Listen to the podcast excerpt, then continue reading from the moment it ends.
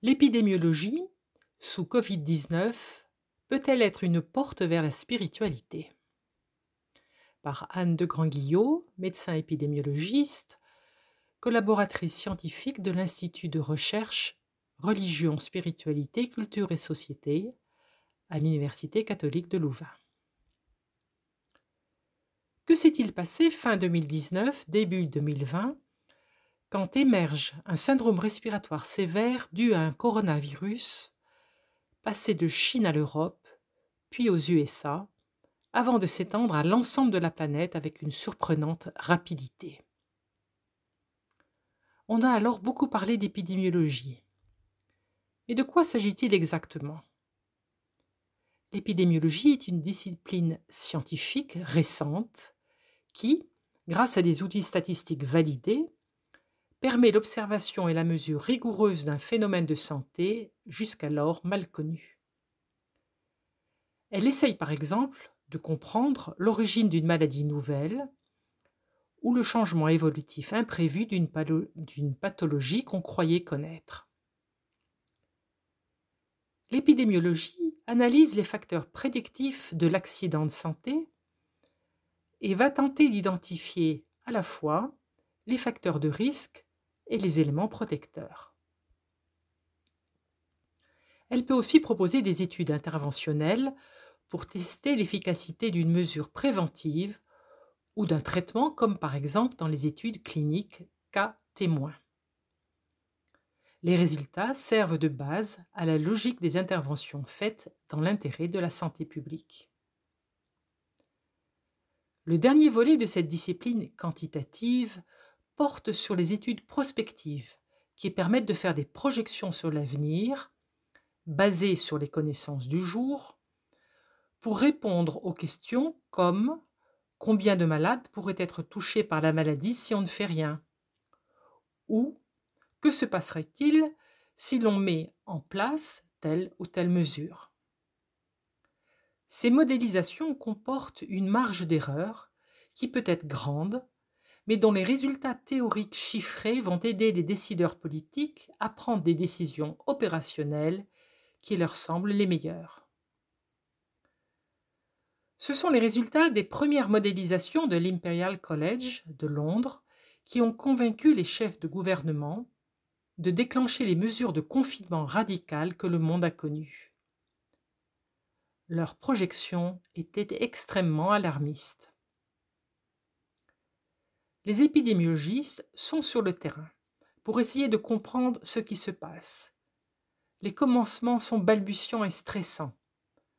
Un recueil mondial des données est d'abord mis en place par l'Organisation mondiale de la santé, dans lequel chaque cas est répertorié et décrit avec toute la précision possible. La qualité de ces données dépend directement du système de santé de chaque pays la Johns Hopkins University, à Baltimore, aux USA, crée ensuite un tableau de bord interactif, une carte en temps réel, reprenant le nombre de cas et de décès cumulés par pays. Ces recueils reposent sur la déclaration des États sans possibilité de vérification. Ainsi, quand l'épidémie arrive en Europe, la communauté scientifique s'étonne du faible taux de mortalité déclaré par la, Chine, lors du pic épidémie de la ville de Wuhan. L'épidémiologie est-elle une discipline propice à se laisser pénétrer par la spiritualité? À ce stade, la réponse est négative. Mais regardons-y de plus près. Nous allons passer en revue quatre portes d'entrée possibles. La première, la déstabilisation des épidémiologistes devant l'urgence de la situation. Reprenons à titre d'exemple la séquence déstabilisante qui s'est passée en janvier 2020. Une épidémie de pneumonie d'allure virale, d'étiologie inconnue, émerge dans la province de Hubei en Chine. Le 9 janvier 2020, les autorités sanitaires chinoises et l'OMS annonce la découverte d'un nouveau coronavirus qui est présenté comme l'agent responsable de ces pneumonies. Le 19 janvier, le professeur Yongzhen Zhang et ses collègues de l'université Fudan de Shanghai découvrent le génome complet du coronavirus qu'ils ont détecté sur les échantillons prélevés sur les premiers patients. Le 23 janvier, la Chine déclare le confinement de la province de Hubei. Le 24 janvier, les prélèvements des trois premiers cas français suspectés d'être infectés par le nouveau corona arrivent à l'Institut Pasteur de Paris.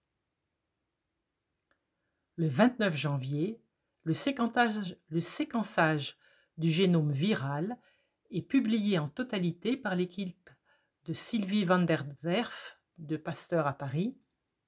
Il s'agit du même génome que celui des Chinois. Avec Covid-19, le scientifique se trouve face à une maladie inconnue, qui se propage très vite, qui est dangereuse et qui tue les personnes vulnérables, surtout celles de plus de 70 ans et celles porteuses de certaines fragilités, diabète, obésité, insuffisance rénale. Comment va-t-il mettre ces outils au service de l'humanité dans l'urgence de la situation? La science est un processus lent. La décision politique doit être rapide en période d'épidémie. Le professeur Delfrécy, président du Comité consultatif national d'éthique de France, et président du Conseil scientifique Covid-19, lors de son audition devant l'Assemblée nationale, rappelle que, dans la science, il y a des doutes et des incertitudes. Le temps de la science n'est pas le temps médiatique, ni le temps du politique. La science prend du temps. On ne construit pas une vision de ce qui peut être l'évolution du virus en trois jours la confrontation des temporalités différentes entre les scientifiques et les politiques va percuter leurs certitudes respectives. Les épidémiologistes n'ont pas le tempérament des médecins urgentistes. Et là, ils doivent aller vite, ils sont bousculés, pas seulement par la pression extérieure, mais aussi de l'intérieur. Ils sont déstabilisés dans leur savoir et leur certitude. Cette déstabilisation peut ouvrir une porte vers un questionnement profond et dans certains cas, cette porte peut mener jusqu'à la spiritualité. Deuxième point, vers la modestie du non-savoir et de l'attention. N'oublions pas qu'au tout début de 2020, le monde est démuni. Nous ne savons pas grand-chose sur ce virus, nous n'avons pas de test pour l'identifier, pas de vaccin pour s'en prévenir, pas de traitement pour l'éradiquer, et en Europe, pas de moyens pour s'en protéger, par le manque crucial de masques de protection, même pour les soignants. Que faire dans ce contexte de manque absolu d'outils efficaces les épidémiologistes proposent pour commencer le simple recueil des données des patients hospitalisés, susceptibles d'être porteurs du nouveau virus, puis, au fur et à mesure que les analyses sont réalisées, celui des cas confirmés. Quand l'état de la pandémie est déclaré par l'OMS le 11 mars 2020, on manquait de tests diagnostiques et seuls étaient testés les malades hospitalisés, puisqu'il était demandé à tous les autres de rester chez eux. Cette façon de compter a énormément sous-évalué le nombre de cas recensés, sans doute divisé par un facteur de 20 à 30. Plus tard, aux statistiques de mortalité hospitalière se sont ajoutées celles des établissements pour personnes âgées, où l'hécatombe du nombre de décès a été longtemps sous-estimé, voire voilé dans certaines situations. On a traversé une longue période de non-savoir dans lequel nous sommes encore. Pour le monde des sachants, cela peut être très déstabilisant, et le monde médical est tombé du piédestal de sa suffisance.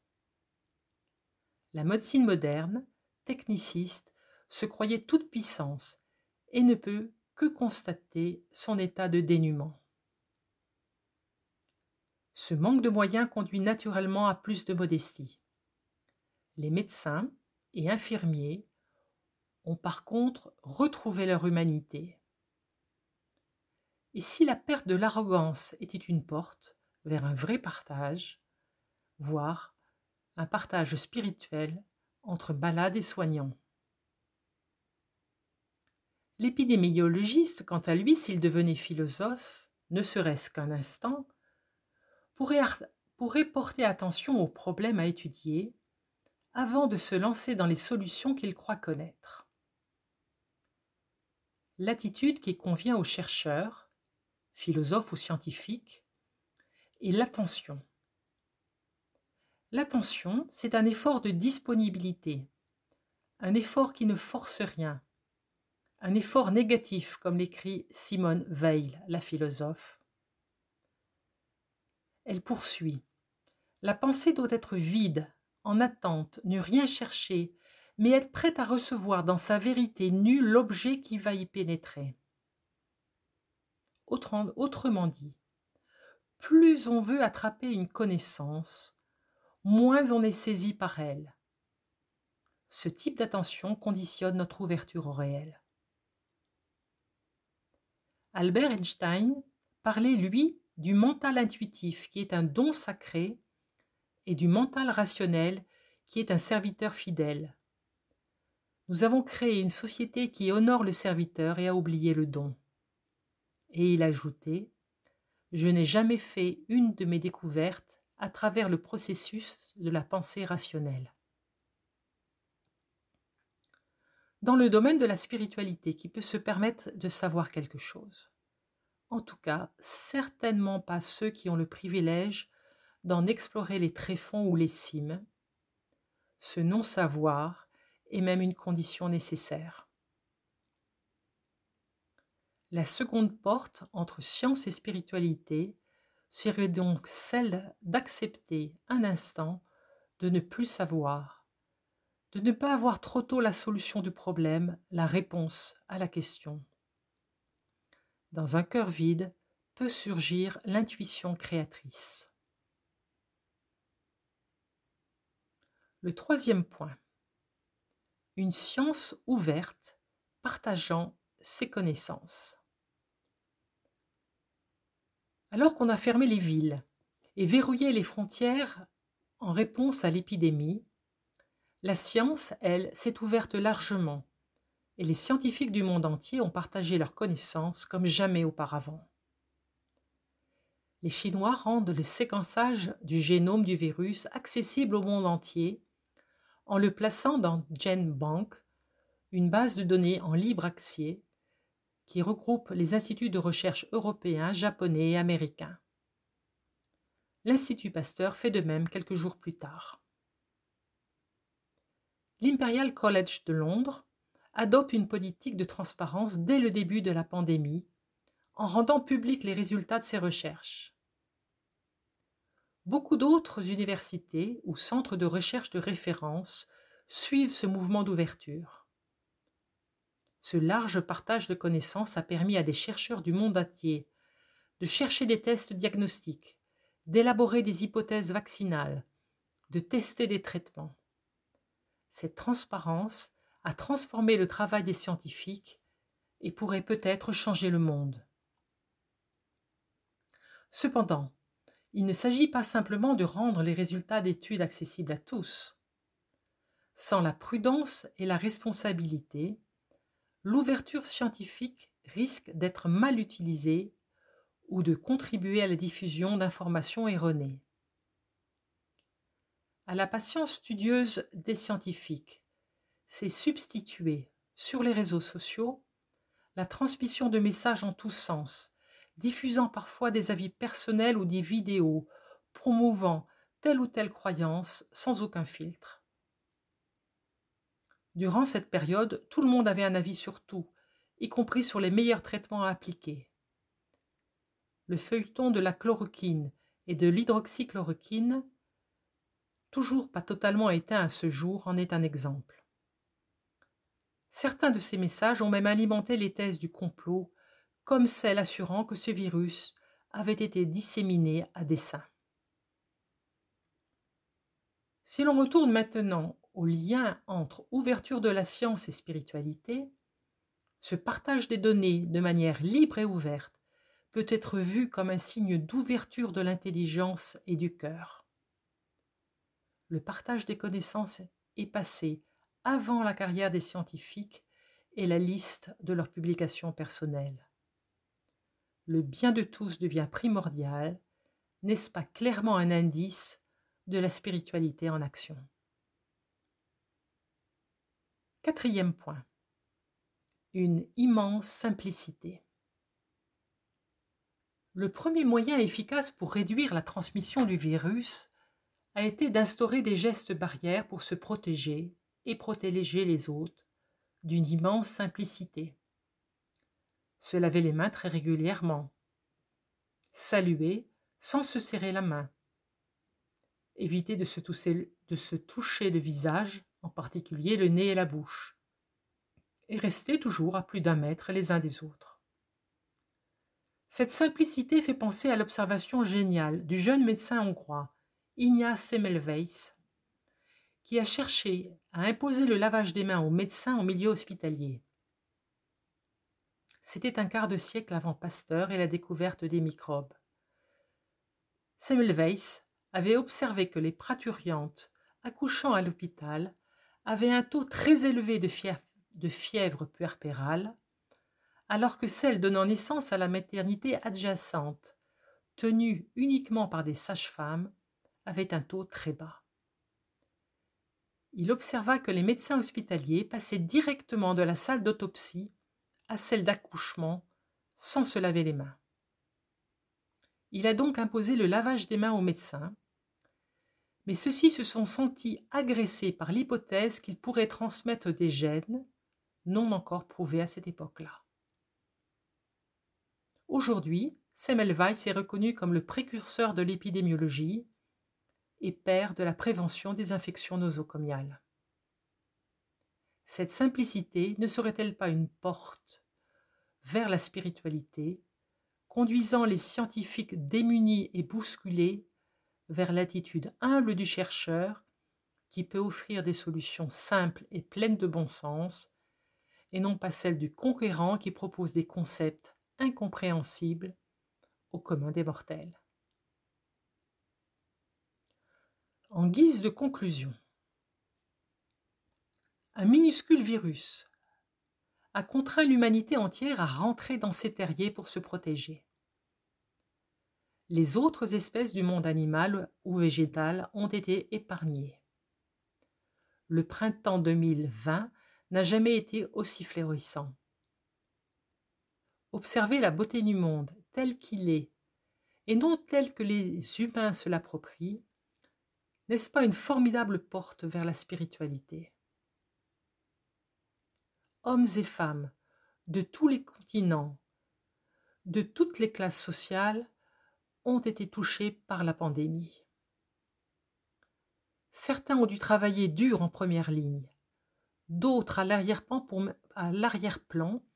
pour maintenir l'organisation de la vie en société, et un très grand nombre a pu prendre le recul nécessaire pour s'interroger sur le sens de leurs habitudes de vie. On n'a pas encore évalué les conséquences personnelles et collectives de la pandémie. Elles seront sans doute très importantes.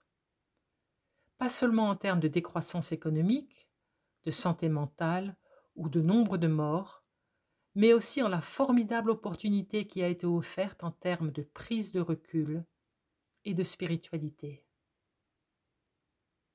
Il va falloir maintenant apprendre à vivre avec ce virus, comme disait Peter Piot, épidémiologiste belge, directeur de la London School of Hygiene and Tropical Medicine. Et si une des conséquences majeures de cette pandémie était de remettre l'homme et la femme à leur juste place sur la planète, au milieu des autres espèces et non au-dessus d'elles. Une spiritualité modeste, simple, attentive et ouverte est peut-être en train de s'implanter.